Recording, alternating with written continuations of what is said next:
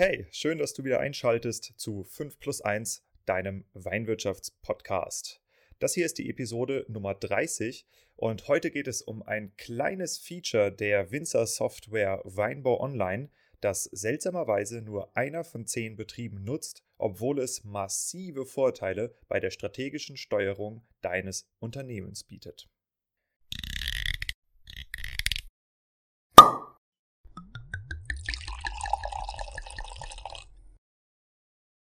Übrigens, bei 5 plus 1 dreht sich alles um die Frage, was macht eine Weinmarke erfolgreich? Mal mit Gästen, mal alleine behandelt 5 plus 1 die Säulen erfolgreicher Weinmarken und des nötigen Selbstvertrauens, das du brauchst, um mit deinem Wein den Durchbruch zu schaffen. Deshalb untersuchen wir hier Episode für Episode die Bausteine bewährter Strategien, mit denen andere Weingüter und Weinmarken eine derartig starke Nachfrage generieren, dass sie ihren Wein nur noch zuzuteilen brauchen, was ihnen erlaubt, ihre Preise frei zu gestalten und nie wieder Wein unter Wert zu verkaufen. Dich erwarten spannende Episoden über messerscharfe Positionierung von Weinmarken, visionäre Verkaufstechniken, unterbewertete Nischen und entstehende Märkte. Eben alles, was Entscheidungsträgern im Weinbau und angrenzenden Wirtschaftszweigen dabei hilft, profitable Vertriebskanäle zu erschließen, ihre Betriebe vernünftig auszubauen und zuverlässig neue Kunden zu gewinnen. Du hörst 5 plus 1, mein Name ist Diego und hier geht es um die Kunst, Wein zu verkaufen. Der Gast des heutigen Interviews ist Dr. Tobias Scholl. Tobias ist einer der Gründer und Geschäftsführer der Winzer Software Weinbau Online.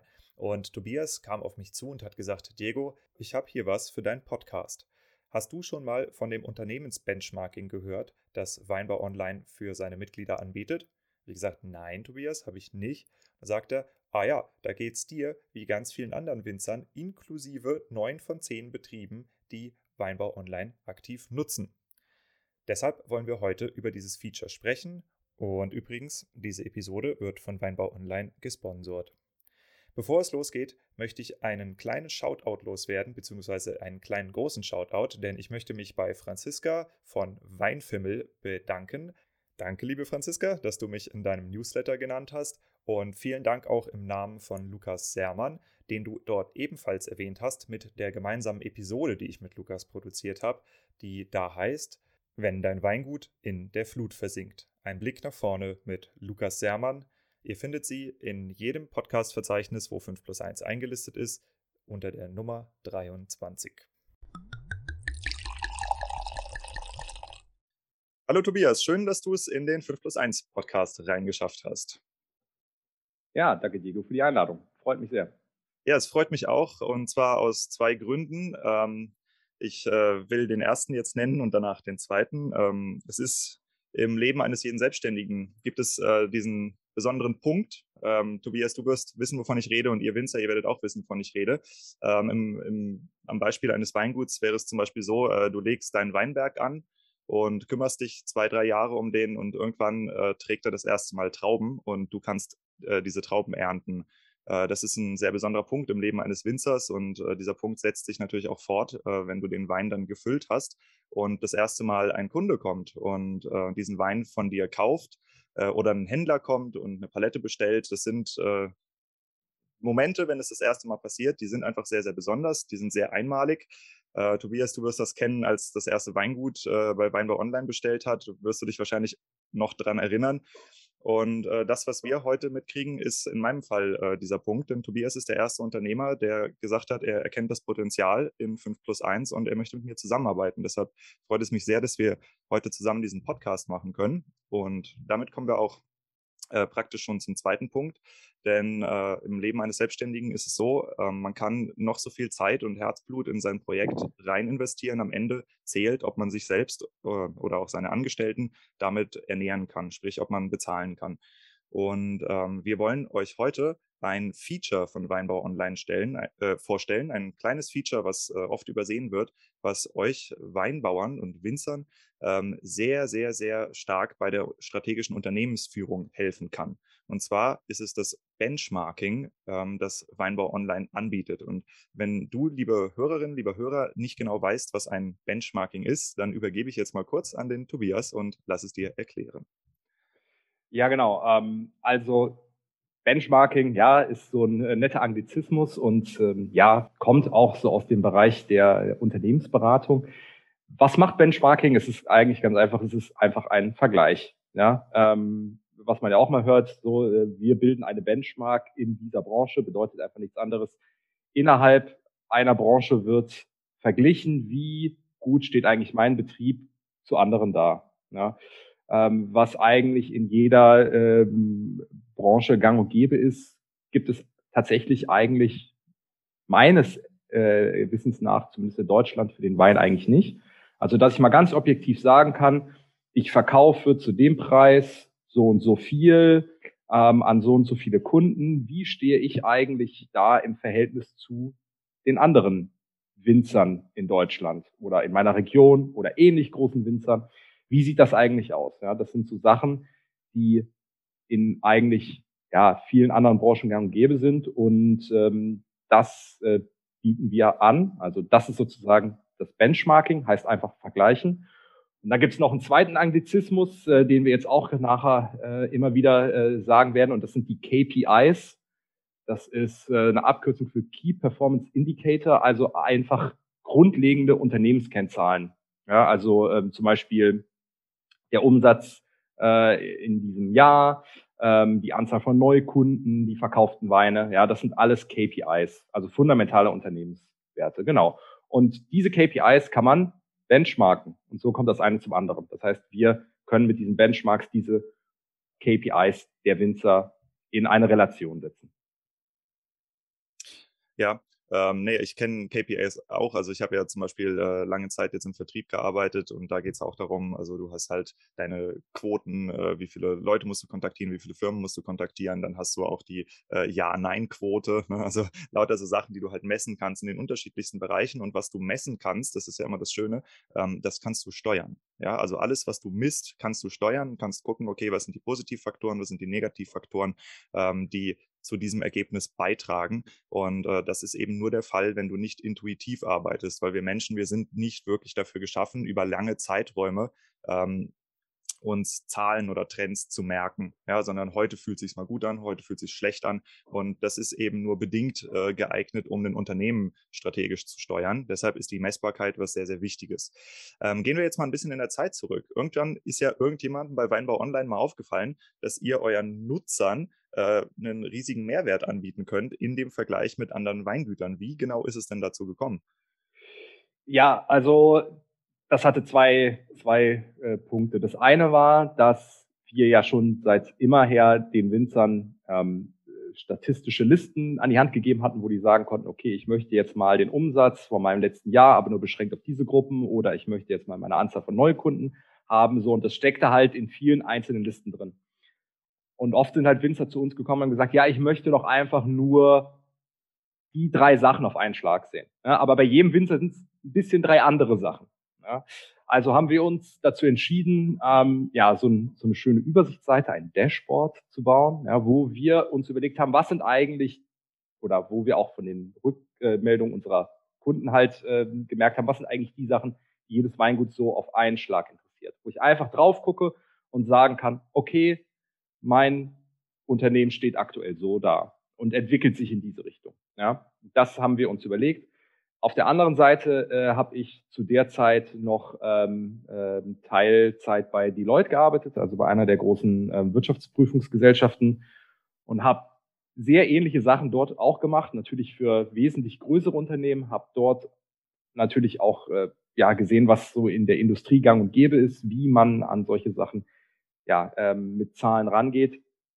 Und ähm, ja, daher war dann relativ schnell für uns klar, okay, wir, wir können das für unsere Weingüter berechnen. Und ähm, wenn die Weingüter dem dann zustimmen, können wir das denen sogar auch anbieten, dass wir sie anonym untereinander benchmarken. Ähm, wir sind dann damals äh, an die Uni Geisenheim herangetreten und haben denen gesagt, passt auf, wir, wir wissen, dass diese Daten so nicht ähm, in, der, in der Wissenschaft verfügbar sind. Ist das für euch interessant? Und die waren natürlich sofort auf Feuer und Flamme, haben gesagt, ja, das ist super relevant. Und dann haben wir das mit denen auch ähm, ja, zusammen sozusagen weiterentwickelt. Hm. Ja, diese Geisenheimer Unternehmensanalyse, ähm, da werdet ihr euch vielleicht erinnern, äh, die ist schon mal zur Sprache gekommen und zwar in der Episode mit dem Philipp Sauer über die Online-Weinproben bei Twitch. Äh, da haben wir länger darüber gesprochen und es ist schön, dass äh, auch jetzt nochmal hier das ganze Thema tangiert wird, ähm, weil auch das ist eben ein, ähm, eine kostenlose Art des Benchmarkings. Ähm, es gibt ja in, in anderen Branchen gibt's äh, Benchmarks, die sind wirklich branchenübergreifend. Ähm, da gibt es auch Anbieter, die äh, verkaufen solche Benchmarks, ja, wo du halt sagen kannst, okay, ich will mich mit den und den vergleichen für SWOT-Analysen, für welche Hintergründe das auch immer haben möchte. Im Weinbau ist das eben eher schwierig, ja, außer du hast jetzt zum Beispiel mal einen Steuerberater, der verschiedene Winzer betreut, der kann untereinander benchmarken. Hm, aber ansonsten ist es eben doch relativ schwer als Weinbauunternehmen äh, einen Vergleich mit den Nachbarn äh, nicht nur mit den Nachbarn, sondern mit äh, halt deutschlandweiten Betrieben zu machen, ohne dass du deinen Nachbarn fragst und ohne dass du ihm glauben musst, dass das, was er dir erzählt, auch stimmt. Ja? Ähm, genau, dann habt ihr also halt entdeckt, okay, wir haben diese Daten, wir können das hier machen. Wie lange gab es Weinbau online zu dem Zeitpunkt schon? Also ich denke, zu dem Zeitpunkt waren wir so circa acht Jahre ähm, dabei, ähm, wobei wir das, wie gesagt, am Anfang äh, rein nebenberuflich gemacht haben, ähm, aus dem Studium heraus äh, gegründet haben. Und ja, so zu dem Zeitpunkt waren das dann so circa acht Jahre, die wir schon dabei waren. Hm, wann habt ihr das gegründet? Das äh, war am äh, tatsächlich 11.11., .11., jetzt muss ich das Jahr so raussuchen. äh, ich, weiß, ich weiß nur, es war Mainz gerecht, äh, tatsächlich an einem 11.11. .11. Ähm, Mainz. Jetzt, natürlich, natürlich. War, ja. warst der einzige Mensch, der gearbeitet hat an dem Tag, oder? Äh, ja, also zumindest, äh, ich glaube, das muss irgendwie da nachmittags gewesen sein, weil ich glaube, wir waren auch bei einem ähm, äh, Notar irgendwo in der Innenstadt und äh, ich glaube, vormittags kannst du am 11.11. .11. nicht, äh, nicht dahin, ja, aber es ja, also, ja, ähm, nettes Anekdötchen, ja. Also eine, eine vermeintliche Schnapsidee. Es, äh, ja, ja, so in etwa, ja. Eine vermeintliche Schnapsidee. Cool. Okay. Hör mal kurz zu. Das mag dich jetzt schockieren, doch dein Dorf ist nicht der Mittelpunkt der Erde.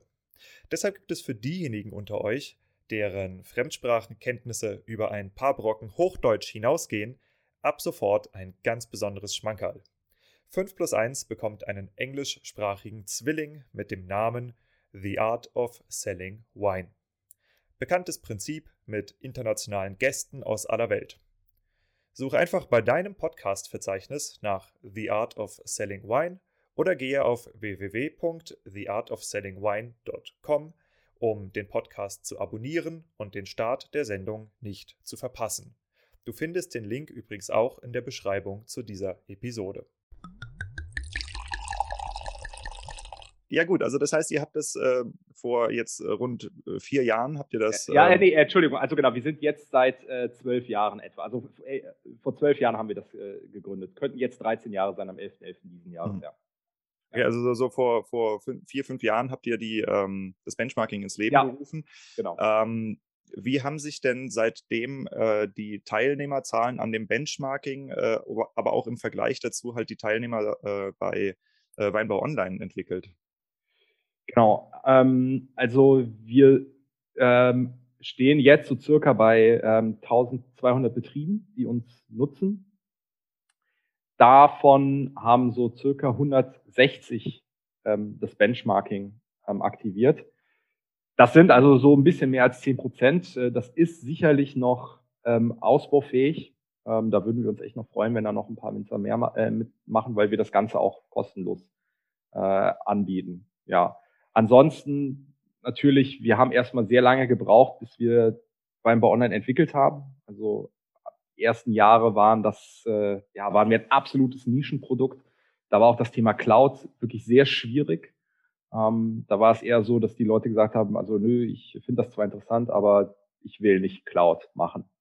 Mittlerweile hat sich da der Wind äh, glücklicherweise sehr gedreht ähm, und ja, heutzutage kommen Leute explizit zu uns, weil wir Cloud anbieten und ja, ähm, wir sind auch natürlich gerade auch durch Corona nochmal ähm, großen Schritt nach vorne gegangen. Also wir sich, äh, gehören da sicherlich ganz klar zu den Betrieben, die von äh, dieser Situation profitiert haben. Auch ja, wenn es jetzt nicht schön war, ja. Naja, das, das kann ich mir vorstellen. Also das ist ja für die meisten äh, Anbieter von Online-Services äh, ist das der Fall und vor ja. allem, äh, wenn du halt eine Software hast, die in der Cloud liegt, äh, klar, du hast halt gewisse Vorteile, ähm, zum Beispiel was die Wartung angeht. Äh, du bist als Winzer nicht davon abhängig, dass dein eigener Server zu Hause funktioniert oder crasht ja. oder nicht crasht. Also das, das hat schon, hat schon massive Vorteile. Ähm, okay, und äh, wenn es jetzt auch äh, kein Grund ist, beim Benchmarking nicht mitzumachen, weil es etwas kostet, sondern es ist tatsächlich ein kostenloses Benchmarking, dann ist das eben auch kein Grund, da nicht mitzumachen, äh, sondern äh, wahrscheinlich hat es einfach damit zu tun, dass, äh, wie du selber weißt, Winzer haben nicht viel Zeit ähm, ja. und solange man äh, irgendwas nicht direkt einschätzen kann, welchen Wert das hat, dann wird es halt auch einfach nicht gemacht oder halt einfach knallhart übersehen. Ja, das ist, ist die andere Möglichkeit und deshalb wollen wir auch diese Episode heute hier zusammen machen und ganz tief in das Thema des Benchmarkings eintauchen ähm, und euch wirklich auch Beispiele geben, wie das Ganze funktioniert, damit ihr euch, äh, wenn ihr Weinbau Online schon nutzt, überlegen könnt, ob ihr da teilnehmt, damit ihr auch abschätzen könnt, ähm, mit was für einem Aufwand das verbunden ist, aber welchen Benefit euch das auch bringt. Das ist ja sehr, sehr wichtig, ne, weil ihr müsst immer diese Zeit-Nutzen-Rechnung äh, für euch machen. Ähm, oder aber, wenn ihr halt keine Weinbau Online-Nutzer seid, dass ihr wisst, dass es hier dieses kostenlose Benchmarking gibt. Ja, ähm, also kostenlos für Nutzer von Weinbau Online. Das ist kein, kein bezahlpflichtiges Zusatzfeature. Ähm, wenn wir jetzt mal uns äh, Weingüter angucken, die dieses Benchmarking schon für sich nutzen, also du hast ja gesagt, dass äh, 160 Betriebe ungefähr dabei sind. Habt ihr da äh, schon Feedback drüber gekriegt, ähm, ob das äh, von den Winzern auch äh, zur Unternehmensführung zum Beispiel genutzt wird? Und äh, gibt es Winzer, die da mit euch also offen drüber sprechen? Ja, ähm, ja, tun Tunibetriebe. Natürlich, man würde sich immer wünschen, dass es noch mehr wäre. Aber äh, genau, ähm, genau. Also das Ganze ist natürlich immer ein bisschen erklärungsbedürftig. Ne? Das ist ganz klar. Wir versuchen das natürlich so niederschwellig zu machen, wie es nur geht. Aber offensichtlich ist natürlich einfach das Thema quantitative Zahlen, Unternehmenssteuerung. Das ist wirklich äh, etwas, mit dem man sich auseinandersetzen muss. Meistens äh, führen wir das ähm, im Rahmen ähm, unserer Statistikschulung ein, wo wir auch andere Sachen äh, im Programm halt erklären und dann zeigen wir das natürlich halt auch als einen wesentlichen Teil. Da ist dann meistens die, die ähm, ähm, oder die Resonanz sehr positiv. Ähm, wir wissen auch, dass ähm, wir wissen auch von äh, von Winzern auch, dass die das aktiv, äh, das Benchmarking aktiv nutzen. Ähm, der interessante Punkt ist ja jetzt eigentlich der und da muss ich ehrlicherweise sagen, weiß ich nicht genau, äh, wo äh, wie das aussieht. Der interessante Punkt wäre jetzt auch zu sagen, inwiefern wird das genutzt, um wirklich aktive Steuerung in dem Unternehmen auszuführen. Ja, also dass ich Winzer sagen, okay, im Verhältnis zu meiner Peer Group bin ich bei den Preisen, die ich anbiete, vielleicht äh, kann ich mich da noch irgendwo hinbewegen mit, oder ich führe noch eine teure Linie ein. Ähm, da haben wir jetzt noch kein Feedback zu, aber das ist auch sicherlich etwas, was wir in den nächsten Jahren angehen werden. Also dass wir auch eine aktive Art der Unternehmensberatung mit äh, als ähm, Angebot in Weinbau Online haben werden, dass man sich wirklich in einer One-to-One-Session mit einem Winzer hinsetzt, sich diese Zahlen erstmal anguckt und dann auch sagt, okay, was sind die möglichen, ähm, die möglichen Wege, die wir jetzt machen können? Weil ganz klar ist, es, es gibt nie eine Patentlösung. Es ist nicht einfach zu sagen, alle machen es so, dreh doch mal auch an diesem Rädchen. Ja, das wäre eine sehr, äh, sehr einfache, äh, oder das wäre das wär viel zu einfach. Ja? Also so sieht die Realität ja auch nicht. Hm. Ja, absolut. Und du kannst auch nicht äh, immer erfolgreich sein, wenn du einfach nur kopierst, was alle machen, weil du willst ja nicht maximalen Durchschnitt erreichen. Das ist ja absolut nicht das Ziel einer Positionierung. Aber ähm, natürlich, wenn du deine Stärken und Schwächen im Vergleich zu anderen kennst, ähm, dann weißt du auch, worauf du dich halt äh, fokussieren kannst. Ja, also wenn du entweder Lücken schließen willst, ähm, wenn du effizienter werden willst oder wenn du deine Stärken halt massiv ausspielen willst und weißt, okay, ich bin offensichtlich äh, zum Beispiel in meiner Preis- oder Umsatzpolitik oder in meiner Warenkorb Fondsgröße oder wie auch immer, bin ich an der und der Stelle außergewöhnlich gut positioniert. Woran liegt das und was kann ich tun, um diese Positionierung noch weiter zu schärfen? Also das sind ja Fragen, die kann man dann stellen und klären. Und äh, insofern hoffe ich auch, dass ähm, ihr Winzer im Lauf des Gespräches äh, auch sehen werdet, wie man dieses Tool eben zur äh, Unternehmenssteuerung einsetzen kann. Also weil das ist was, worüber wir heute auch viel sprechen werden. Ja, ja absolut. Ähm, vielleicht auch dazu nochmal. Es ist auch vollkommen klar, wenn man in einem Bereich sehr gut ist, und ich glaube, da kommen wir auch nachher an dem Beispiel nochmal drauf zu sprechen, wenn ich jetzt zum Beispiel sehr stark im, ähm, äh, im LEH bin, ja, oder ich arbeite äh, sehr stark mit dem Fachhandel zusammen, dann sind zum Beispiel, ist zum Beispiel mein durchschnittlicher Auftragswert, der wird relativ hoch sein, während zum Beispiel der Preis je Wein niedriger sein wird als ein direkt vermarktenden Winzer, der vielleicht mehr auf dem Endkundengeschäft ist. Das eine bedingt auch immer das andere. Das heißt, man kann nicht in allem gut sein. Das ist schlichtweg unmöglich. Ja, außer vielleicht ganz, ganz wenige, die vielleicht das Glück haben, äh, nur an Fachhändler zu verkaufen und trotzdem äh, 1000 Müller, Euro. Ja. Egon Müller, ja, so genau. Ja, das, das sind dann vielleicht so Ausreißer, ja. ja. Genau. Aber ansonsten sieht man da relativ halt auch klar, was sind, wie ist das Weingut aufgestellt. Und dann kann man sich angucken, wenn man verstanden hat, wie das Weingut funktioniert, dann zu gucken, an welchen Stellen kann man vielleicht da noch ein bisschen reingehen oder auch eine Parallelstrategie zu fahren, dass man sagt, okay, das funktioniert schon mal. Wir gucken uns jetzt aber auch mal an, gibt es noch eine parallele Möglichkeit, die wir woanders noch fahren können. Ja. Hm. Okay, also ähm, wir fangen jetzt äh, mal wirklich an, in das Benchmarking reinzugehen. Ja. Ähm, den, den jetzt kommenden Teil des Interviews könnt ihr eigentlich nur nachvollziehen, wenn ihr äh, entweder bei Weinbau Online angemeldet seid ähm, oder euch halt einloggt. Es gibt äh, die Möglichkeit, sich ähm, einen kostenlosen Probemonat äh, zu geben, äh, geben zu lassen. Dort kann man sich die Funktion dann anschauen. Ähm, für die Winzer, die das aber noch nicht gemacht haben, haben wir Screenshots vorbereitet ähm, von dieser Funktion. Also es gibt jetzt verschiedene Screenshots, ähm, durch die wir uns Stück für Stück durchnavigieren und auch erklären, was man da genau sieht. Ähm, das ist auch ein Fallbeispiel, ähm, was wir damit bringen. Also das heißt, wenn ihr wirklich nachvollziehen wollt, worüber wir sprechen, die exakten Zahlen, ähm, diese Screenshots findet ihr in den Shownotes www.5plus1.blog und äh, dann navigiert ihr euch da entweder über das Gäste A bis Z oder halt im Moment auf der äh, Frontseite zu dem Interview mit dem Tobias Scholl. Äh, ja, und äh, dann äh, findet ihr das schon Weinbau Online, das äh, wird machbar sein. Genau, und dort seht ihr dann exakt, worüber wir ab jetzt sprechen. Ne? Aber ansonsten gibt es eben auch die Möglichkeit, euch einfach einzuloggen in einen Demo-Account und euch das Ganze anzugucken. Das ist kostenlos.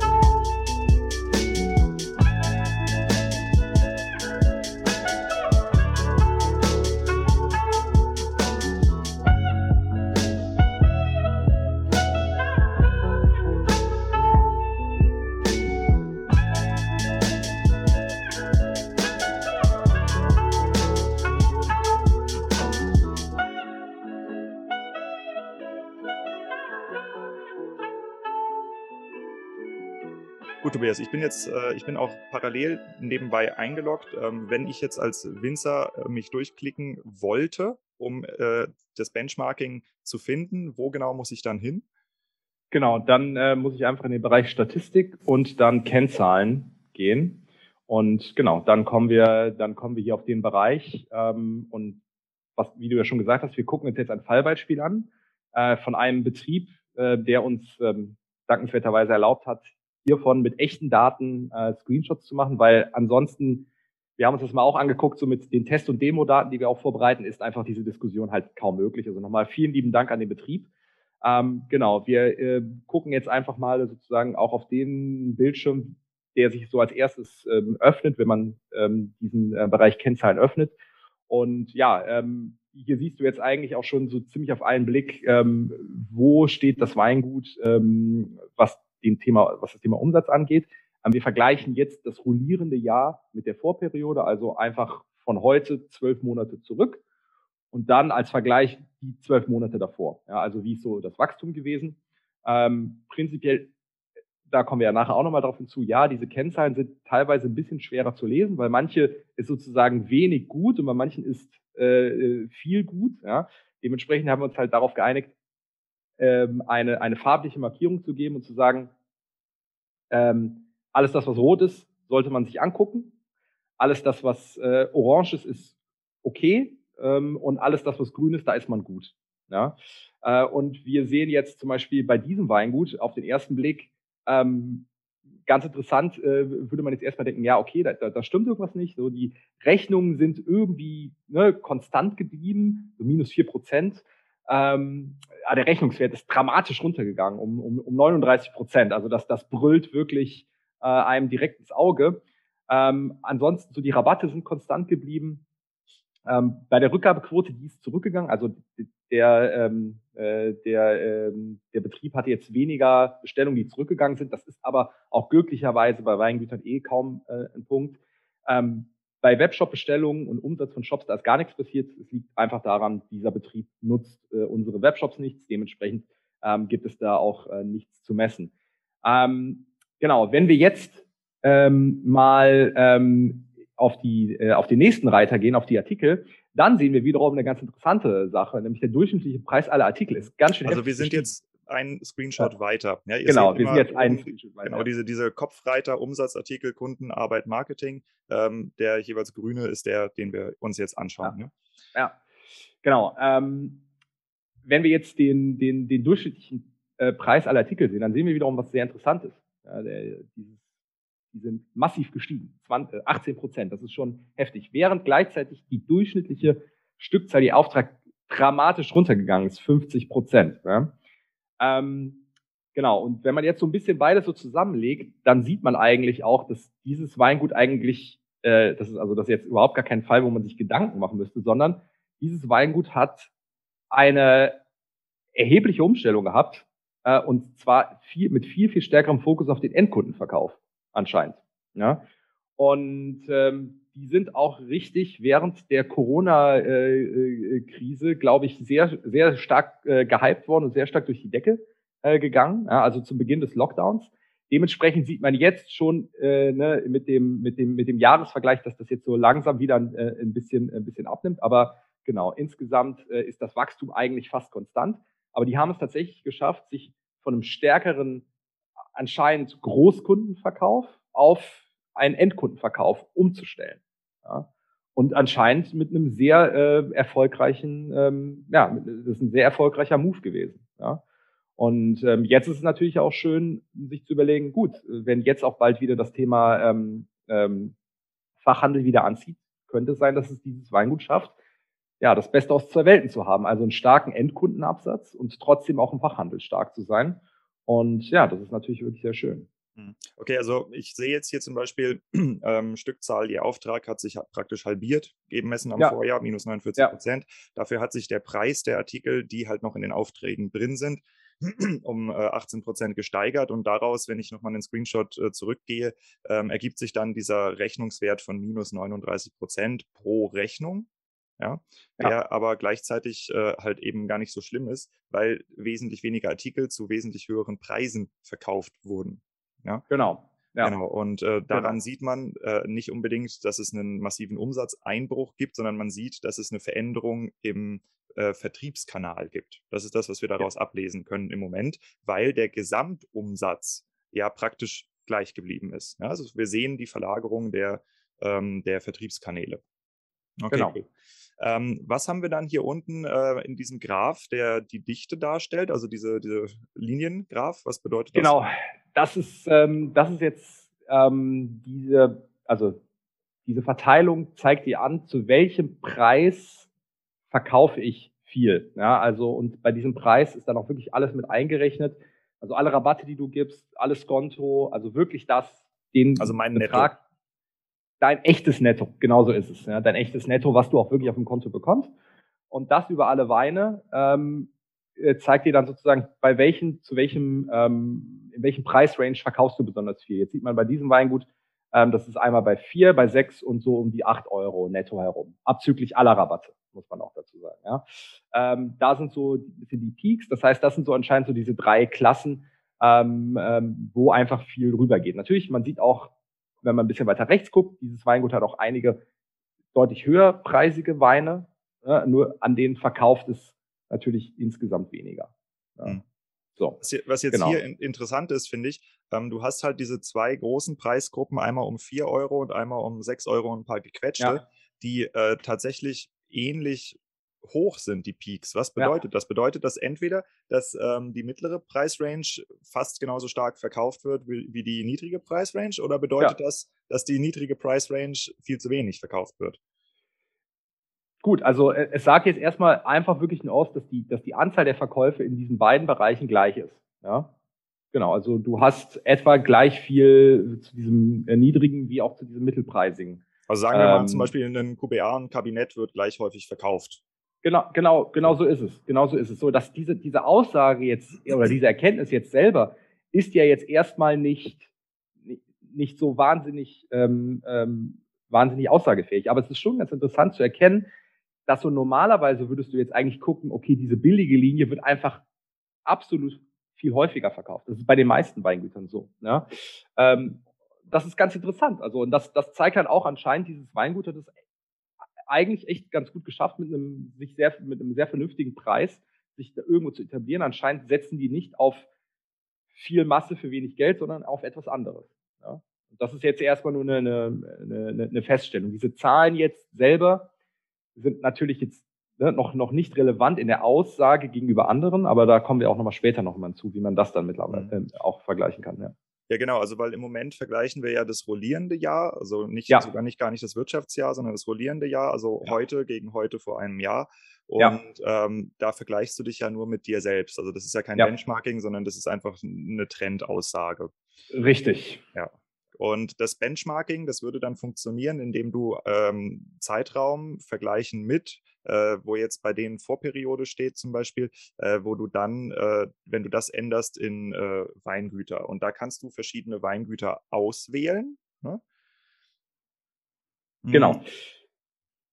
Genau, also ähm, das, genau, das funktioniert jetzt so, dass man anstatt, dass man sich mit der Vorperiode vergleicht, jetzt für das rollierende Jahr oder auch für das Wirtschaftsjahr oder für das aktuelle Jahr, da bieten wir verschiedene Zeiträume an, dann sagt, dass man sich mit anderen Weingütern vergleicht. Und das geht nur dann, wenn man ähm, dem Ganzen nochmal zustimmt. Also nein, wir, ähm, also wir berechnen natürlich diese Benchmarks an sich für alle unsere Kunden. Das ist etwas Automatisches, was jede Nacht gemacht wird.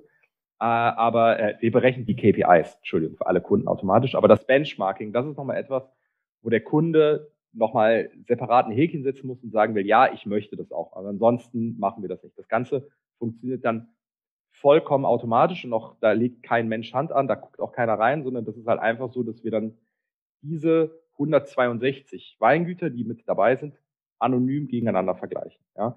So, und ähm, jedes Weingut hat dann die Möglichkeit, sich einmal zu vergleichen gegen alle 162 Weingüter oder gegen kleine, mittlere und große Weingüter, weil es ist halt klar, dass die von der Struktur her sind die einfach anders. Ja, also wenn ich jetzt ein sehr, äh, wenn ich jetzt einen jungen Winzer habe, der gerade äh, sein, ähm, äh, sein, äh, sein Betrieb aufgemacht hat, der ist zum Beispiel extrem stark vielleicht im Marketing, der macht relativ viel äh, Newsletter, aber der versendet äh, der, der macht halt noch viel zu äh, wenig Umsatz. Das ist halt sehr schwer, die dann miteinander zu vergleichen. Also was haben wir gemacht? Wir ähm, haben neben dem Vergleich mit allen Weingütern dann auch die Möglichkeit zu sagen, ich vergleiche mich nur mit kleinen äh, Weingütern. Das sind die Weingüter, die einen, äh, einen Jahresumsatz äh, bis 85.000 haben. Dann Mittel ähm, sind äh, 85 so circa bis 330.000 Jahresumsatz und dann groß sind ab 330.000 Jahresumsatz. Auch hier haben wir diese Schwellen anhand einfach der empirischen Werte, die wir äh, von diesen 162 Weingütern haben, so aufgeteilt. Das heißt, das wächst auch dynamisch mit sich über die Zeit. Wenn jetzt viele größere Weingüter zu uns kommen würden, dann würden sich diese Schwellen mit der Zeit halt auch so ein bisschen verschieben und anpassen, ja, sodass du immer einen realistischen ähm, äh, Blick halt auch hast. Also das heißt, ich, äh, ich vergleiche mich immer mit den niedrigen, mittleren oder höchsten 33,3 Prozent der Weingüter, die dem Benchmarking zustimmen. Genauso ist es, genauso ist es. Ja, aber das dadurch, heißt, dass wir also das heißt auch zum Verständnis, wenn du sagst, diese Schwellen verschieben sich mit, je nachdem, wie viele Weingüter mit reingehen, das wird äh, präziser, je mehr Winzer mitmachen. Das heißt, wenn ich selber als Weingut mich entscheide, da mitzumachen, wird die Präzision des Benchmarkings erhöht. Und zweitens ähm, ist auch ein automatischer Inflationsausgleich mit drin, wenn ich das richtig verstehe, weil je nachdem, wie die Weingüter halt ihre Preise anpassen, ihr Umsatz sich verändert, verändern sich die Schwellen auch. Ja, absolut. Das ist, das ist richtig, genau. Also umso mehr, umso genauer, aber ne, so aus der Statistik gibt so das Gesetz der großen Zahl und dann sagt man so ab 30 nimmt sich da gar nichts mehr und wir sind jetzt bei 162. Also diese Zahlen sind valide. Diese. Zahlen, diese Zahlen sind valide, aber ja, umso, umso mehr, umso besser. Wie gesagt, würde mich halt wirklich freuen, wenn da noch ein paar Weingüter jetzt vielleicht, die sich das anhören, dann entscheiden, auch da mitzumachen.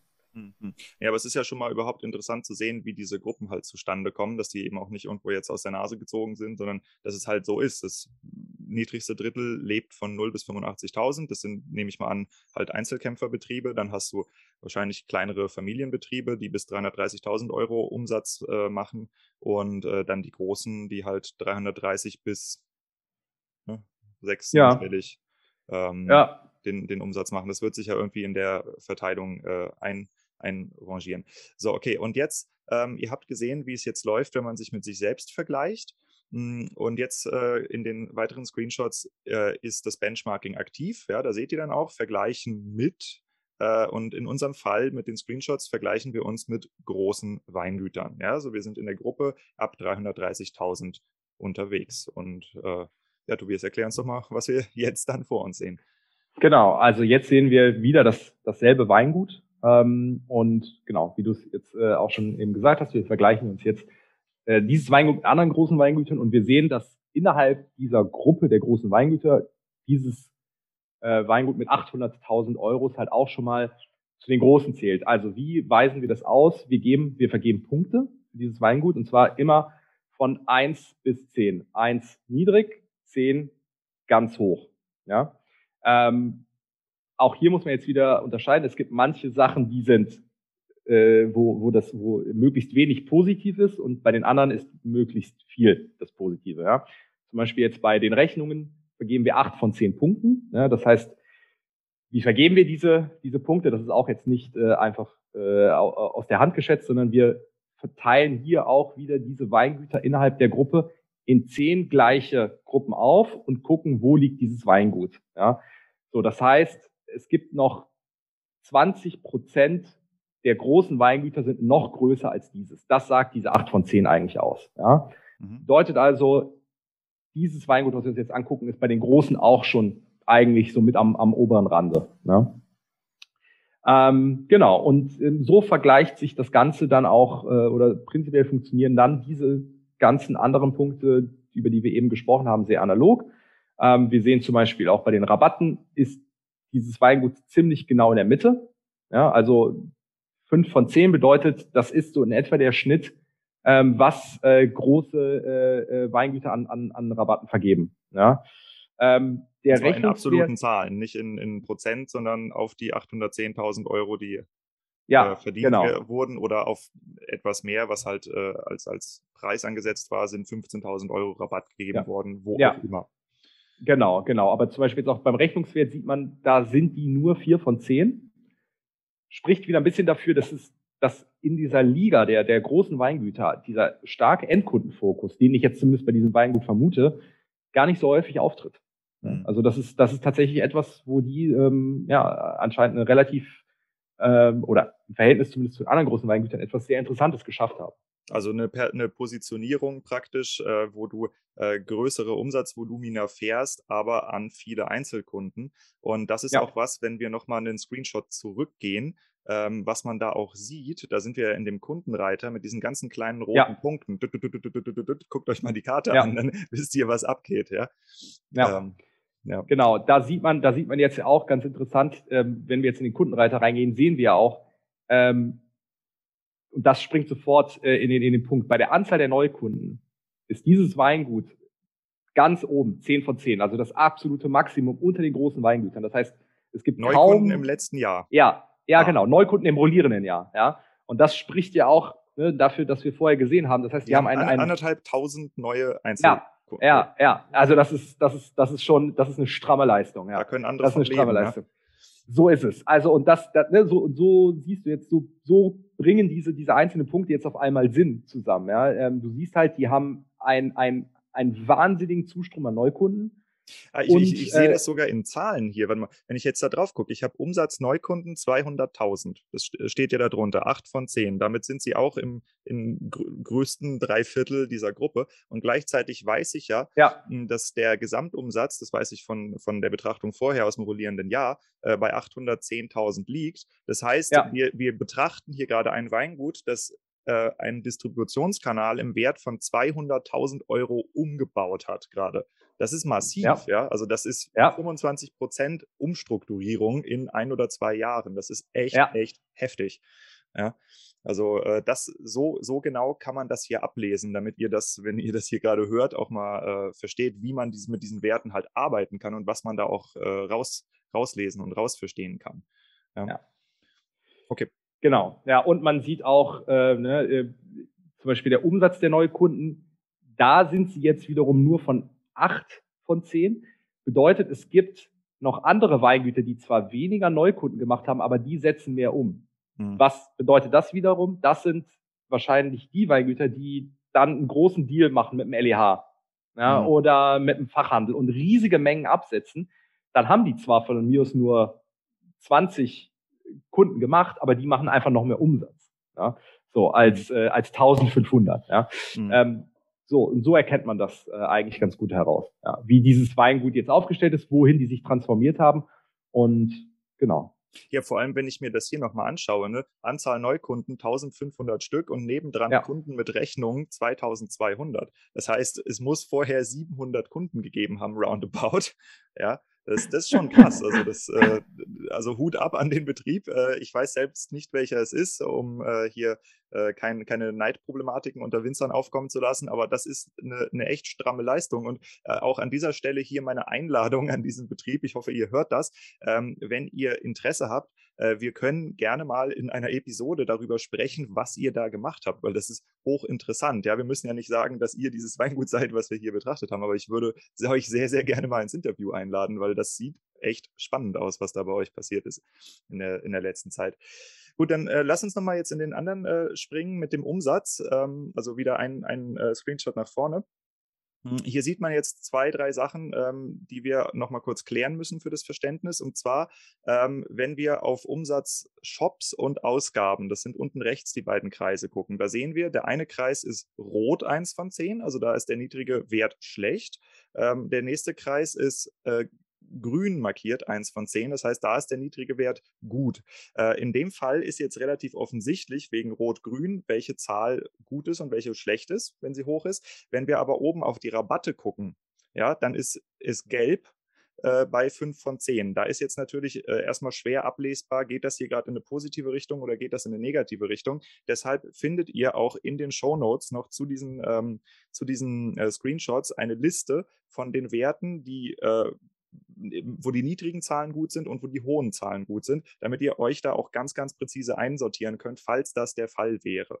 Ja, dass das bei euch so aufkommt. Also auch das nur, äh, damit da keine Fragezeichen am Ende stehen bleiben. Genau. Okay, ähm, Tobias, dann lass uns mal weitergehen und zeigen, was das Benchmarking noch kann. Ja, äh, es gibt noch sicherlich, glaube ich, einen Punkt, der sehr interessant ist, äh, über den wir vorhin schon mal gesprochen haben, und zwar war das die Preisverteilung im, äh, ne, wo wir uns vorhin angeguckt haben, diese drei Peaks, die die haben, zu den vier, zu den sechs, zu den acht. Ähm, äh, wie äh, genau, das haben wir da jetzt schon gesehen und äh, wir können das jetzt auch tatsächlich äh, benchmarken mit mhm. allen also anderen. Wir sind ein Screenshot weiter, wo jetzt der grüne Reiter Artikel ist. Genau. Genau, da stehen wir jetzt gerade drauf und da sehen wir jetzt äh, neben ähm, dieser einen äh, Linie, ähm, äh, neben der einen gelben Linie, wo der wo die Preisverteilung des Weinguts ist, sehen wir jetzt zwei gestrichelte noch dazu. Ähm, und das sind sozusagen äh, die Verteilungen der anderen Weingüter. So, das Ganze ist jetzt ein bisschen schwerer zu erklären, was das, wie das genau funktioniert, aber am Ende kann man sich es einfach so überlegen, die obere Linie ist sozusagen der maximale obere Wert und die untere der, Maxi, der sozusagen der äh, statistisch maximal niedrigste Wert. Bedeutet also wir haben den einfach, Korridor, in dem diese ja. Weingüter ihre Preise verteilen, genau. je nachdem wie viel Euro, wie viel Umsatz. Genau so ist es. So, und jetzt kannst du dir einfach überlegen, liege ich mit meinem Weingut an irgendeinem Preis über dieser Linie, verkaufe ich zu diesem Preis signifikant mehr, als ich es ansonsten erwarten würde. Ja, das bedeutet einfach, da weiche ich ganz klar von der Norm ab. So, und jetzt sehen wir auch schon, äh, es gibt bei den, ne, im Durchschnitt ähm, wird zu einem noch niedrigeren Preis verkauft. Das shiftet sich noch so ein bisschen nach links. Ähm, da sieht man einen ganz großen Peak bei den anderen Weingütern. Und wir sehen auch, dass dieses Weingut zum Beispiel jetzt in diesen vier und sechs und acht Euro Preisbereich signifikant mehr verkauft, als es andere Weingüter tun. Aber dieser Abstand ist auch gar nicht so hoch. Ja? Wenn ich mir jetzt zum Beispiel diese, diese ähm, diese, diesen Verlauf jetzt angucken würde, dann sieht man eigentlich ganz interessant auch, dass die gerade im hochpreisigen Bereich eigentlich nichts machen.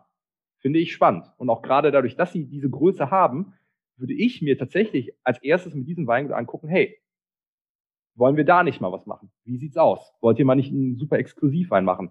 Hm, Könnt ihr den nicht vielleicht bei, bei 12 Euro oder mehr, genau so wo noch dieser Mini-Peak ist? Ja. Ja. Mhm. ja. Ja, muss ja nicht gleich Egon Müller sein, aber ich denke, da ist ja sicherlich auch eine, eine Möglichkeit. Und gerade dann, wenn man überlegt, die sind extrem stark im Endkundengeschäft, die haben eine starke Kundenbindung anscheinend. Und eh Leicht. schon in einem höheren Qualitätsbereich auch. Ja. Absolut, absolut. Genau. Auf der billigen Schiene fahren die sowieso nicht. Und das wäre sicherlich etwas, wo, was man sich angucken könnte. Ja. Genau. Und äh, ja, das sagt diese Grafik dann nochmal aus. Und das ist äh, eigentlich auch sicherlich etwas, was man mit jedem Weingut sich detailliert mal angucken kann. Wie stehe ich da mit meinen Kunden? Wie entwickelt sich das? Und ähm, wie ist das im Verhältnis zu meinen Preisen zu sehen? Ja, und das sind, glaube ich, wirklich, das sind super spannende Diskussionen, ähm, die man ähm, dann ähm, ja, mit so einem Weingut auch zusammen durchführen kann. Hm. Ähm, wenn ich mir jetzt nochmal diese Vergleichswerte angucke, also die gestrichelten Linien, dann bedeutet es praktisch äh, die untere gestrichelte Linie, wo der Peak, äh, der erste große Peak zwischen 4 und 6 Euro liegt. Das heißt, die ja. Weingüter, deren teuerster Einstiegsbereich ist, die liegen da, während die Weingüter, deren günstigster Einstiegsbereich ist, die haben den ersten oberen Peak bei 1,50 Euro ungefähr. Äh, nee, das kannst du so nicht sehen. Ähm, nein, genau. Also äh, Jetzt wird's jetzt wird's wirklich ein bisschen komplizierter. Also, das, wir, wir nehmen von allen Weingütern alle Preise, alles, jeden einzelnen einzelnen Flaschenverkauf, werfen den in einen Topf, egal von welchem Weingut, und dann wird geguckt, wie oft wird zu diesem Preis verkauft. Ja, und das machen wir, das berechnen wir ähm, insgesamt so 2.000, 3.000 Mal hintereinander, ziehen also immer per Zufall und machen sozusagen einen, einen repräsentativen Warenkorb und führen das aber tausendmal durch. Und dann gucken wir uns an in diesem per Zufall gezogenen Warenkorb, wie häufig kommen welche Preise vor. Und daraus bilden sich diese Linien. Das heißt, sowohl diese obere als auch diese untere gestrichelte Linie ist kein Weingut. Das gibt es gar nicht, sondern das sind zufällig erzeugte Samples, die dann aber diesen, diesen, diesen, diesen Vergleich erlauben an diesem einzelnen, an diesem einzelnen Preis. Weil klar ist, jedes Weingut hat ja so seine seinen Signature-Bereich, in dem er verkauft. Ne? Das eine mhm. Weingut sagt, ich verkaufe hauptsächlich zu 4,50 Euro. Darum wäre der Vergleich von einzelnen Weingütern wäre total aussagelos, weil du würdest nichts herausbekommen. Aber so siehst du halt tatsächlich einen Vergleich, der sozusagen über den gesamten über den gesamten Weinverkauf in Deutschland dir eine Aussage liefert. Das ist, glaube ich, eher der sinnvollere Weg, das zu beschreiben. Ich, ich, ich muss jetzt nochmal nachfragen, weil ähm, wir reden ja jetzt hier nicht über einen Durchschnitt, weil ein Durchschnitt wäre Nein. ja eine einzelne Linie. Ähm, kannst du nochmal versuchen, für, mich zu erklären, wo, woher entstehen diese zwei Linien? Also ja. was, was genau besagen die? Ja. Okay, jetzt geht es wirklich ein bisschen weiter in die Statistik. Also das Ganze nennt sich ähm, Monte Carlo-Verfahren oder Bootstrapping. Ja? Das heißt, äh, wir ziehen, ähm, wir werfen, wir werfen alle Preise, die wir kennen, von allen Winzern in einen Topf. Und dann ziehen wir aus diesem Topf 1000 Preise raus. Ja? So. Oder 1000 Verkäufe, so sagen wir es mal. Wir ziehen 1000 Verkäufe raus. Und dann gucken wir, wie oft kommen welche Preissprünge vor. Also wir gliedern das in so 50 Cent, Schritt, äh, 50 Cent Schritten ein. Und dann gucken wir halt einfach, wie oft kommt 2 Euro, 2,50 Euro, 2,30 Euro vor. Daraus bauen wir eine Kurve. Und diese Kurve würde so aussehen wie zum Beispiel die gelbe Kurve. So. Jetzt machen wir das aber nicht einmal, sondern wir machen das insgesamt 10.000 Mal und haben 10.000 Mal solche Verteilungen. So. Und dann gucken wir uns die Extremwerte an. Und zwar machen wir dann für jeden, und dann, dann werfen wir diese 10.000 Samples wieder in eins zusammen und gucken uns zu jedem Schritt, also zu jeden 50 Cent Schritten an, was ist der obere 5% Extremwert und der untere 5% Extremwert. Und das sind sozusagen diese Intervalle, von denen du am Anfang gesprochen hast. Mhm. Das ist das, was wir bauen. Da geht es jetzt schon ziemlich tief in, die, in das Thema Statistik rein. Ja. Ähm, also das heißt, das bei, dem, bei dem einen Sample habt ihr zum Beispiel 100 mal 2,50 Euro, bei dem anderen Sample ja. habt ihr 0 mal 2,50 Euro und dadurch ja. entstehen diese zwei Linien. Und genau das ist dann ist der Korridor, in dem die Weingüter spielen, bei zufälligen äh, Verkäufen. Und da geht es einfach nur darum, das so oft zu machen, bis die Sta ja. Zahlen stabil werden. Ja, genau so ist es, genau so okay. ist es. Also so, so funktioniert das. Du musst das halt, ne, weil ähm, äh, ich kann, also es gibt, also zum Beispiel, wenn du jetzt, ähm, wenn du jetzt eine Körpergröße ähm, äh, äh, äh, vergleichen willst, irgendwie von, von Menschen, ja, und ähm, du weißt ja irgendwie, die Körpergröße in Deutschland, die verfolgt irgendeiner Normalverteilung. Es gibt sehr wenige sehr große Leute, es gibt sehr wenige sehr kleine Leute und in der Mitte tummelt sich alles, ne? So, es gibt aber keine offensichtliche Normalverteilung von Preisen von Weingütern. Das gibt es einfach nicht. Ja? So, darum kannst du ein Weingut nicht einfach mit irgendeiner Normalverteilung vergleichen. Sondern um das herauszufinden, musst du sozusagen dieses Sampling machen. Und das nennt sich äh, Monte Carlo Simulation, ist aber in der Statistik ein relativ gängiger Wert, äh, wenn du nämlich genau das nicht machen kannst. Du kannst dich nicht mit irgendeiner bekannten Verteilung vergleichen, äh, weil jedes Weingut macht wie es will. Es, es gibt da keine, keine natürlichen, ähm, keinen natürlichen Hintergedanken dahinter, wie so etwas funktioniert. Darum machen wir das so.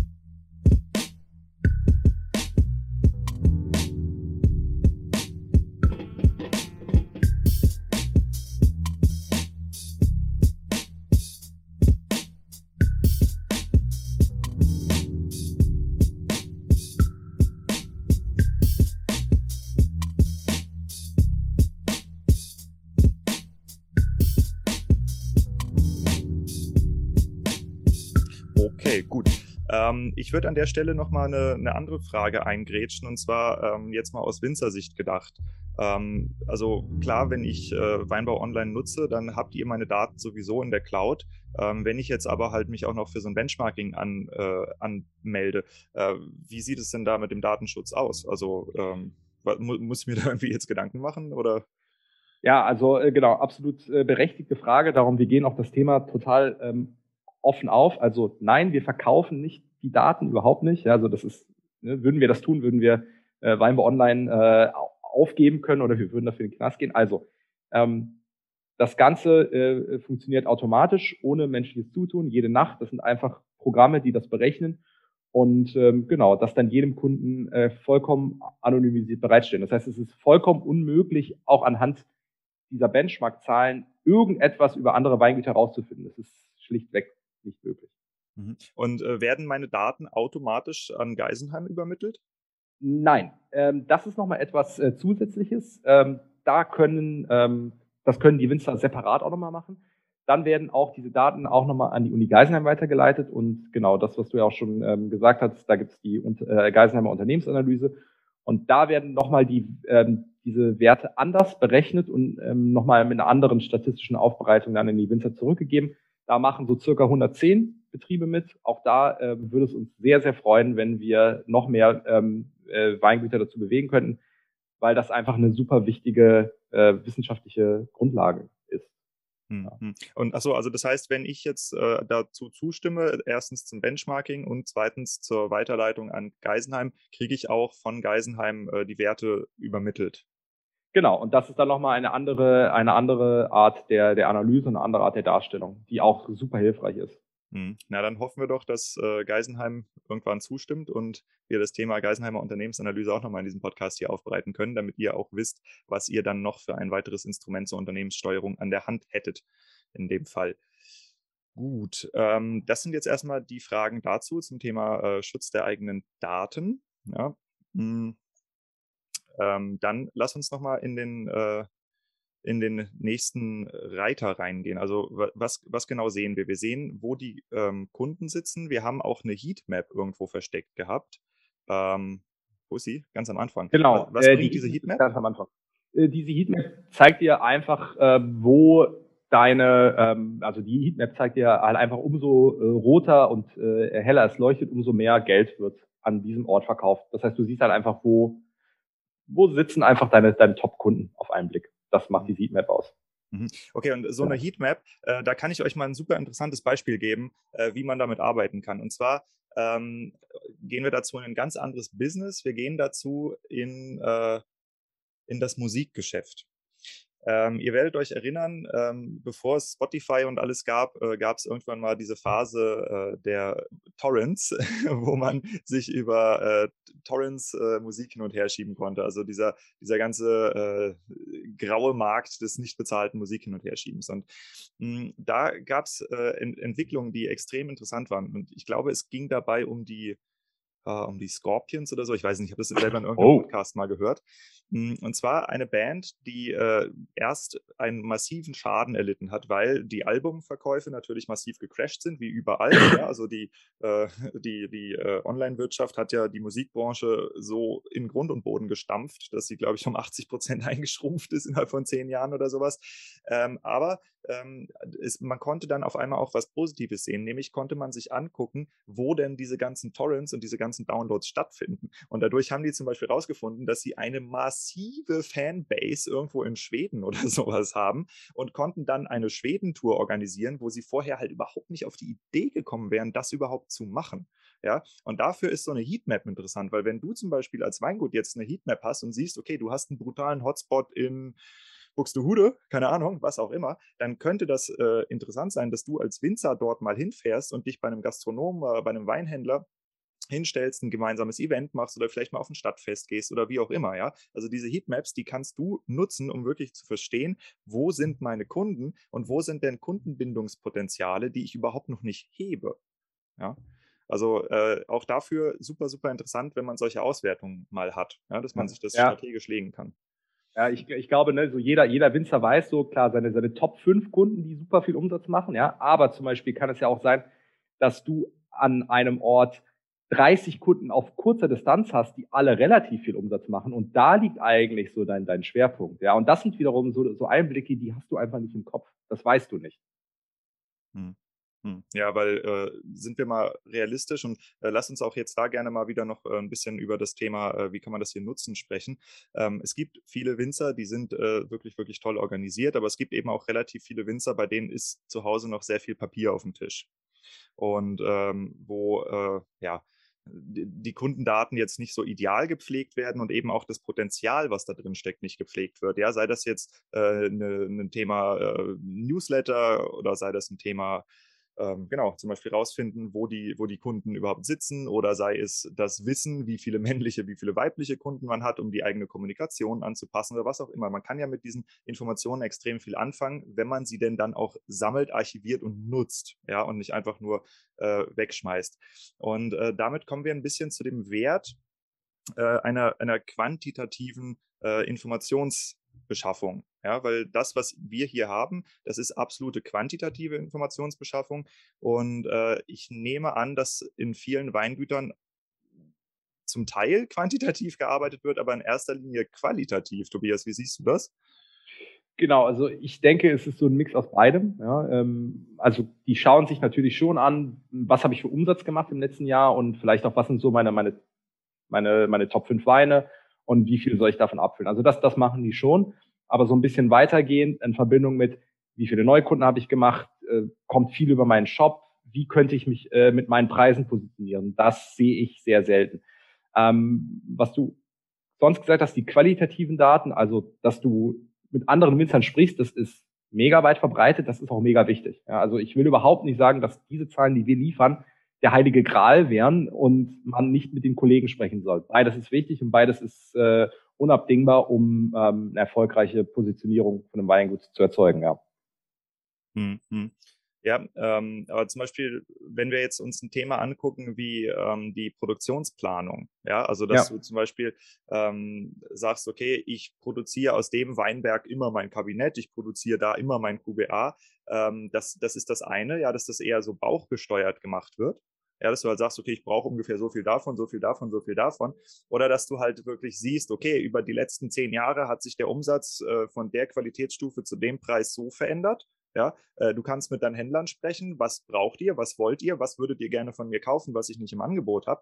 Ähm, das ist erstmal qualitative Einholen, aber wenn du das eben auch quantitativ vergleichst mit deinen eigenen Daten und mit der Entwicklung von anderen Unternehmen, ja, dass du eben siehst, okay, hm, in welchen Zeiträumen haben sich denn andere Unternehmen wie entwickelt, ja, also ähm, dann hast du natürlich eine, eine, eine, weitere Informationsquelle darüber, wie ähm, überregional der, die Nachfrage bei anderen Unternehmen wächst. Ja, wächst bei anderen Unternehmen die Nachfrage im Billigbereich oder wächst bei anderen Unternehmen die Nachfrage im teuren Bereich und kannst davon ja auch Rückschlüsse ziehen auf das, wo du selber eben dich auch hin entwickeln könntest.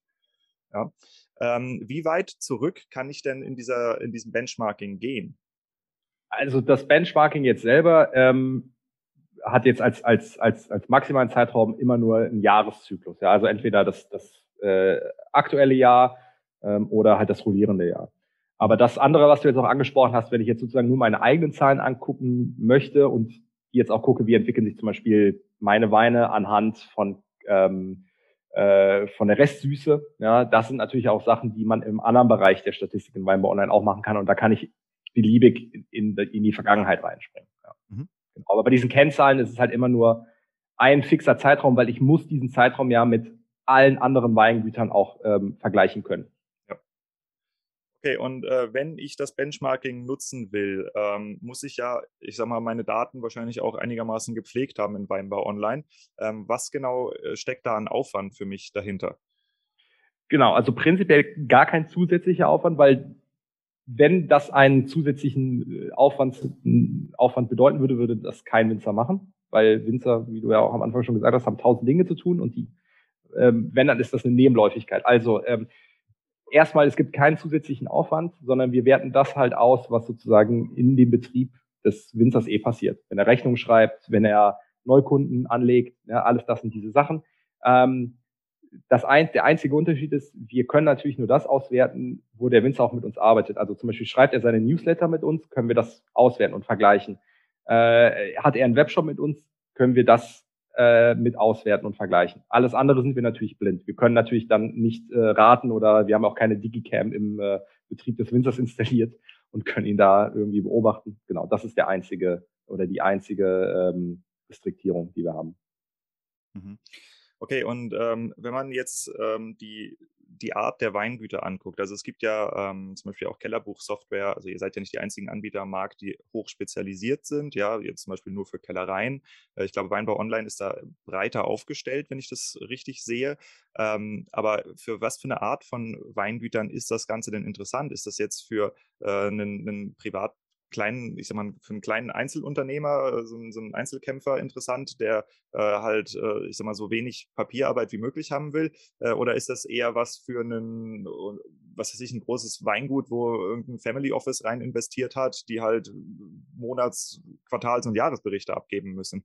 Also, äh, welcher, welcher Winzer kann denn hiermit gut arbeiten?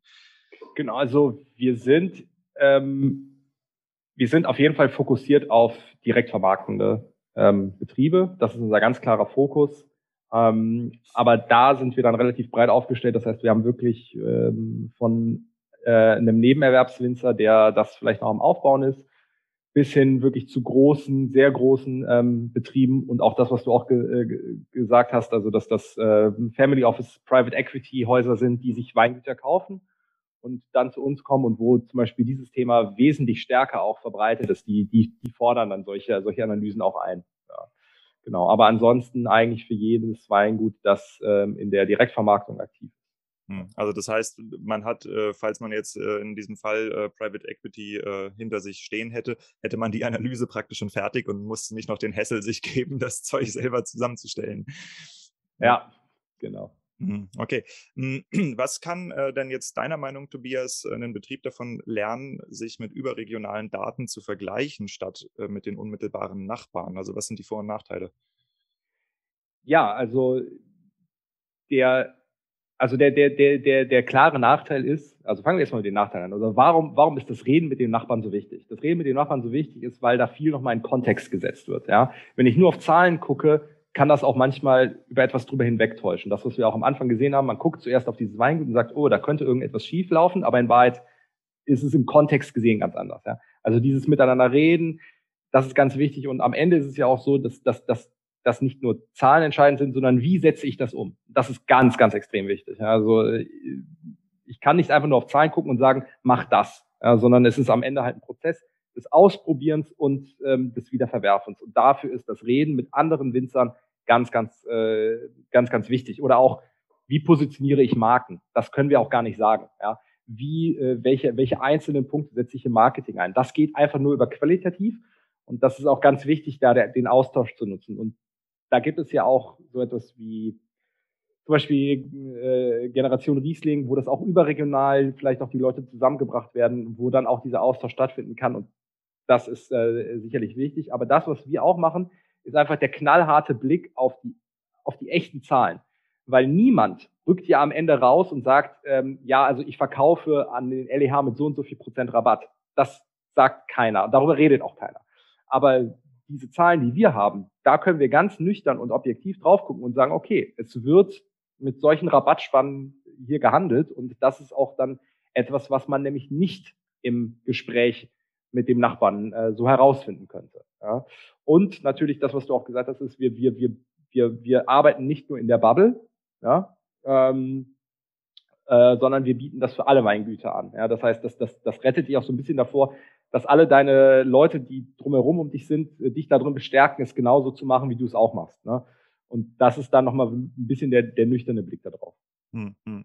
Ja, weil ich sag mal, wenn du jetzt nur mit äh, qualitativer Informationsbeschaffung arbeitest, also sprich nur mit deinen Nachbarn redest, ähm, dann kann das eben auch passieren, dass du dir dadurch so eine Art Scheuklappen verpasst. Ja, weil du sagst, okay, der eine Nachbar verkauft den Riesling für 4,50 Euro, der andere verkauft den für 4,70 Euro. Das sind die Höchst- und Untergrenzen für das, was hier bei mir möglich ist. Und dann sage ich, nee, sind es ganz bestimmt nicht. Es ist die Höchst- und Untergrenze für das, was für deine Nachbarn mit der Positionierung deiner Nachbarn möglich ist, nicht für dich. Ja, weil kein Mensch weiß, ob du jetzt an äh, Trailer Trailerpark-Touristen verkaufst oder ob du an Sternegastronomie verkaufst und in welchen Volumina. Ja, ob du äh, exportstark bist oder nicht oder ob du halt auf Messen gehst oder nicht. Ja, das liegt ja völlig an dir.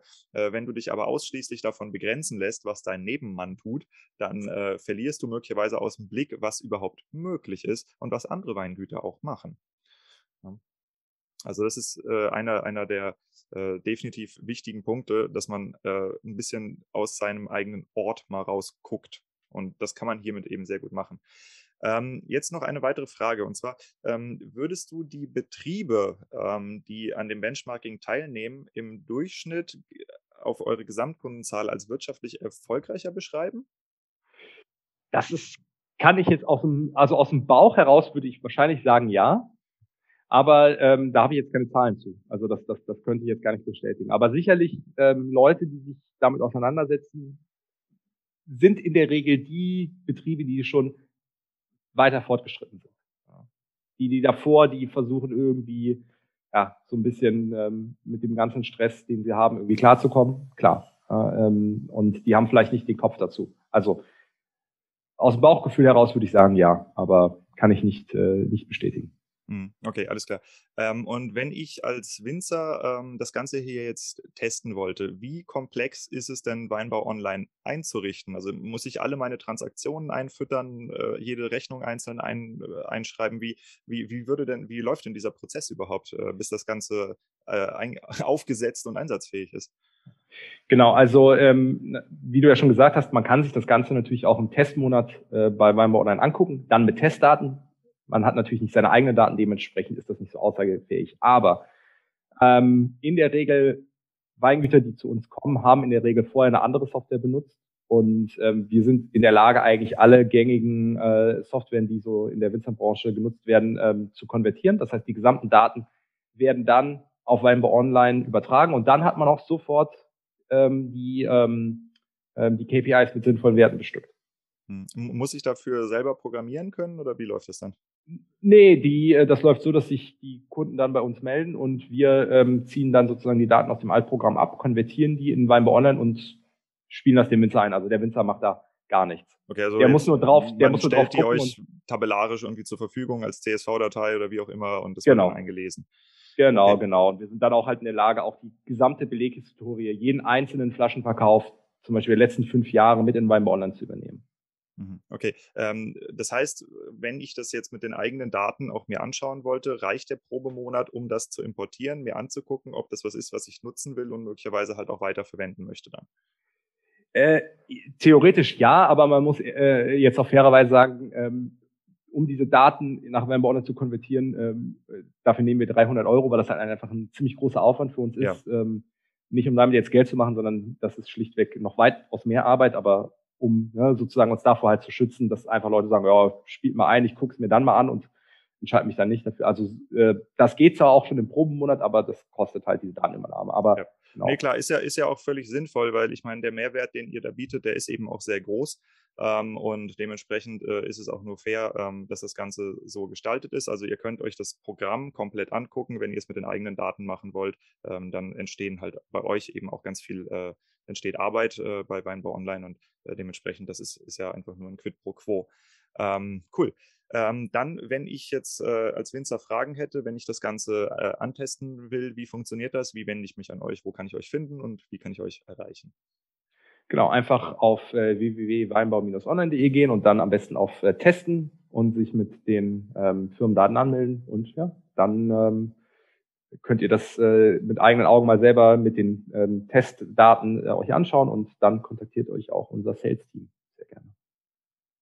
Cool dann äh, denke ich, wir haben das Thema jetzt einmal rundum bearbeitet, äh, sind auch etwas über eine Stunde gelandet, aber das war es definitiv wert. Ein super interessantes Thema. Ich hoffe, ähm, ihr, liebe Winzer, äh, seht das auch ähnlich, dass es halt äh, wirklich ein, ein, Ding ist, was Gold wert sein kann zur Unternehmenssteuerung, ja, weil ihr seid ja eben auch damit konfrontiert, dass ihr in extrem langen Zeitraum denken müsst, Zeiträumen denken müsst. Also ja, ein Weinberg ist halt für 30 bis manchmal über 100 Jahre ähm, ist er angelegt und äh, muss gepflegt werden und eben auch vermarktet werden. Und ähm, da ist es wichtig, so viele ähm, Unternehmenssteuerungsinstrumente wie möglich zur Verfügung zu haben und eben auch zu nutzen. Ja, und zwar ohne, dass es halt äh, selber jetzt erstmal unendlich viel Zeit kostet oder unendlich viel Steuerberatungsbudget kostet oder man sich halt die Leute praktisch ins, ins, Unternehmen kaufen müsste, sondern man hat hier die Möglichkeit, ähm, diese Auswertung einfach zu machen, den Vergleich zu machen, eine SWOT-Analyse vielleicht auch zu machen darüber, ja, um mal zu gucken, wer bin ich, wie positioniert bin ich, äh, wie bin ich positioniert mh, hm, und was kann ich eben weiter ausspielen, wo kann ich mich hinentwickeln, wo kann ich hinwachsen in den nächsten Jahren. Und ich denke, dass das absolut wertvoll ist für jeden, der sich selbst äh, seine Familie und seine Angestellten langfristig ernähren möchte. Deshalb, Tobias, vielen Dank. Danke, Diego. Hoffentlich bis zum nächsten Mal. Danke. Gut. Guti. Wie war's? An dieser Stelle möchte ich mich auch nochmal ganz herzlich bei der Firma Weinbau Online für das Sponsoring dieser Episode bedanken. Es zeigt, dass euch das Wohl der Weinbaugemeinschaft wirklich am Herz liegt, ähm, denn die Art von Inhalt und die Art von äh, Tipps und Empfehlungen, die hier in dieser Episode gegeben wurden, ähm, zeigen ganz eindeutig, dass ihr dem Ökosystem, von dem ihr lebt, nämlich den Weingütern, auch etwas Gutes tun wollt. Denn wenn die Weingüter florieren, wenn es viele junge neue Weinmarken gibt, dann geht es eben auch Weinbau online gut. Deshalb vielen Dank dafür. An euch, liebe Winzer, äh, gebe ich noch einmal die Bitte heraus, wenn dieser Podcast euch gefällt und wenn ihr das Gefühl habt, dass der Podcast euch weiterhilft, dann erzähl doch einem Kollegen davon ja, oder einer Kollegin. Ähm, damit hilfst du mir, mehr Reichweite zu machen und damit hilfst du dir selber, indem dieser Podcast eine höhere Überlebenschance hat. Denn wie bei den meisten Unternehmen ist es so, dass man die ersten Monate erstmal überleben muss, bis das ganze Ding im sicheren Fahrwasser angekommen ist. Genauso geht es auch mir mit diesem Podcast. Kommen wir zu der Musikempfehlung des heutigen Tages. Ich hatte bei der letzten Episode mit Thomas Lippert über unfiltriert.de ähm, ein Set von Prince of Denmark gespielt und äh, ich werde auch heute ein zweites Set von Prince of Denmark mit dem Namen, äh, ja, wie heißt es? This is not, this is not ja, ich glaube, das, äh, keine Ahnung. Äh, ihr werdet sehen. Äh, ein zweites Set äh, von Prince of Denmark spielen, weil ich bin der Meinung, dass ähm, diese Musik, ähm, die unter dem Namen Prince of Denmark released wird, äh, mit zu den besten Sachen zählt, die Techno bisher hervorgebracht hat. Und äh, warum, das erkläre ich auch jetzt. Ähm, die meisten ähm, Techno-Stücke oder die meisten Techno-Producer, das ist richtige Partymusik. Also das ist äh, dazu gedacht, dass du halt mit deinen Freunden dahin gehen kannst, dass du feiern kannst, was auch immer. Und ähm, die Musik äh, von Prince of Denmark, die besticht eben durch ihre, äh, ich sag mal, hypnotische Wirkung. Ja, weil ähm, das ist Musik, die ist jetzt nicht wirklich so zum Ausrasten gedacht, sondern das ist Musik, die dazu äh, anmutigt oder ermutigt, ganz still zu werden, die man auch eher alleine hört mit Kopfhörern oder zumindest ich höre sie alleine, um mich komplett treiben zu lassen und mich auch mit meinem Innenleben zu beschäftigen, um äh, mehr Quality Time mit mir selbst zu verbringen. Und das ist doch ähm, zumindest in meinem Leben eine sehr, sehr, sehr heilsame äh, ähm, Eigenschaft, eine sehr heilsame Art, meine Zeit zu verbringen, äh, wenn ich mich mit mir selber anfreunden kann und wenn ich einfach äh, lernen kann, glücklich mit mir selbst zu sein und nicht andere Menschen dafür benötige. Das ist ein absoluter Vorteil und äh, diese Musik von Prince of Denmark, die ist genau dafür perfekt geeignet. Ja, das ist, äh, wenn man jetzt keinen Techno mag, dann ist es vergleichbar mit einem einstündigen Cello-Konzert oder einem klassischen Konzert, wo du halt auch nicht hingehst, um die ganze Zeit zu labern. Das ist halt keine Bierzeltmusik, sondern es ist Musik, die dazu da ist, dass du dich mit deinem Inneren verbindest. Und ähm, genau, dieses zweite Set von Prince of Denmark, das werde ich euch jetzt hier verlinken. Ihr könnt entweder in der Beschreibung von dem Podcast ganz nach unten scrollen. Dort findet ihr erstens den Link zu The Art of Selling Wine, was ich an eurer Stelle schon mal abonnieren würde. Es geht im November los. Ähm, und zweitens findet ihr da auch die Musikempfehlung, nämlich dieses Set von Prince of Denmark. Und ihr findet dort Spotify-Playlists, die ich extra für euch äh, angelegt habe. Und wir rasen gerade mit Höchstgeschwindigkeit auf die 2000 Downloads zu. Wahrscheinlich sind sie schon gerissen in dem Moment, wo diese Episode rauskommt, aber ich produziere das alles hier natürlich vor. Und äh, zu dem Moment werde ich diese äh, Spotify-Playlists natürlich auch nochmal massiv anfüllen, denn es ist mein Dank für eure treue Hörerschaft. Bis dann und bis zum nächsten Mal.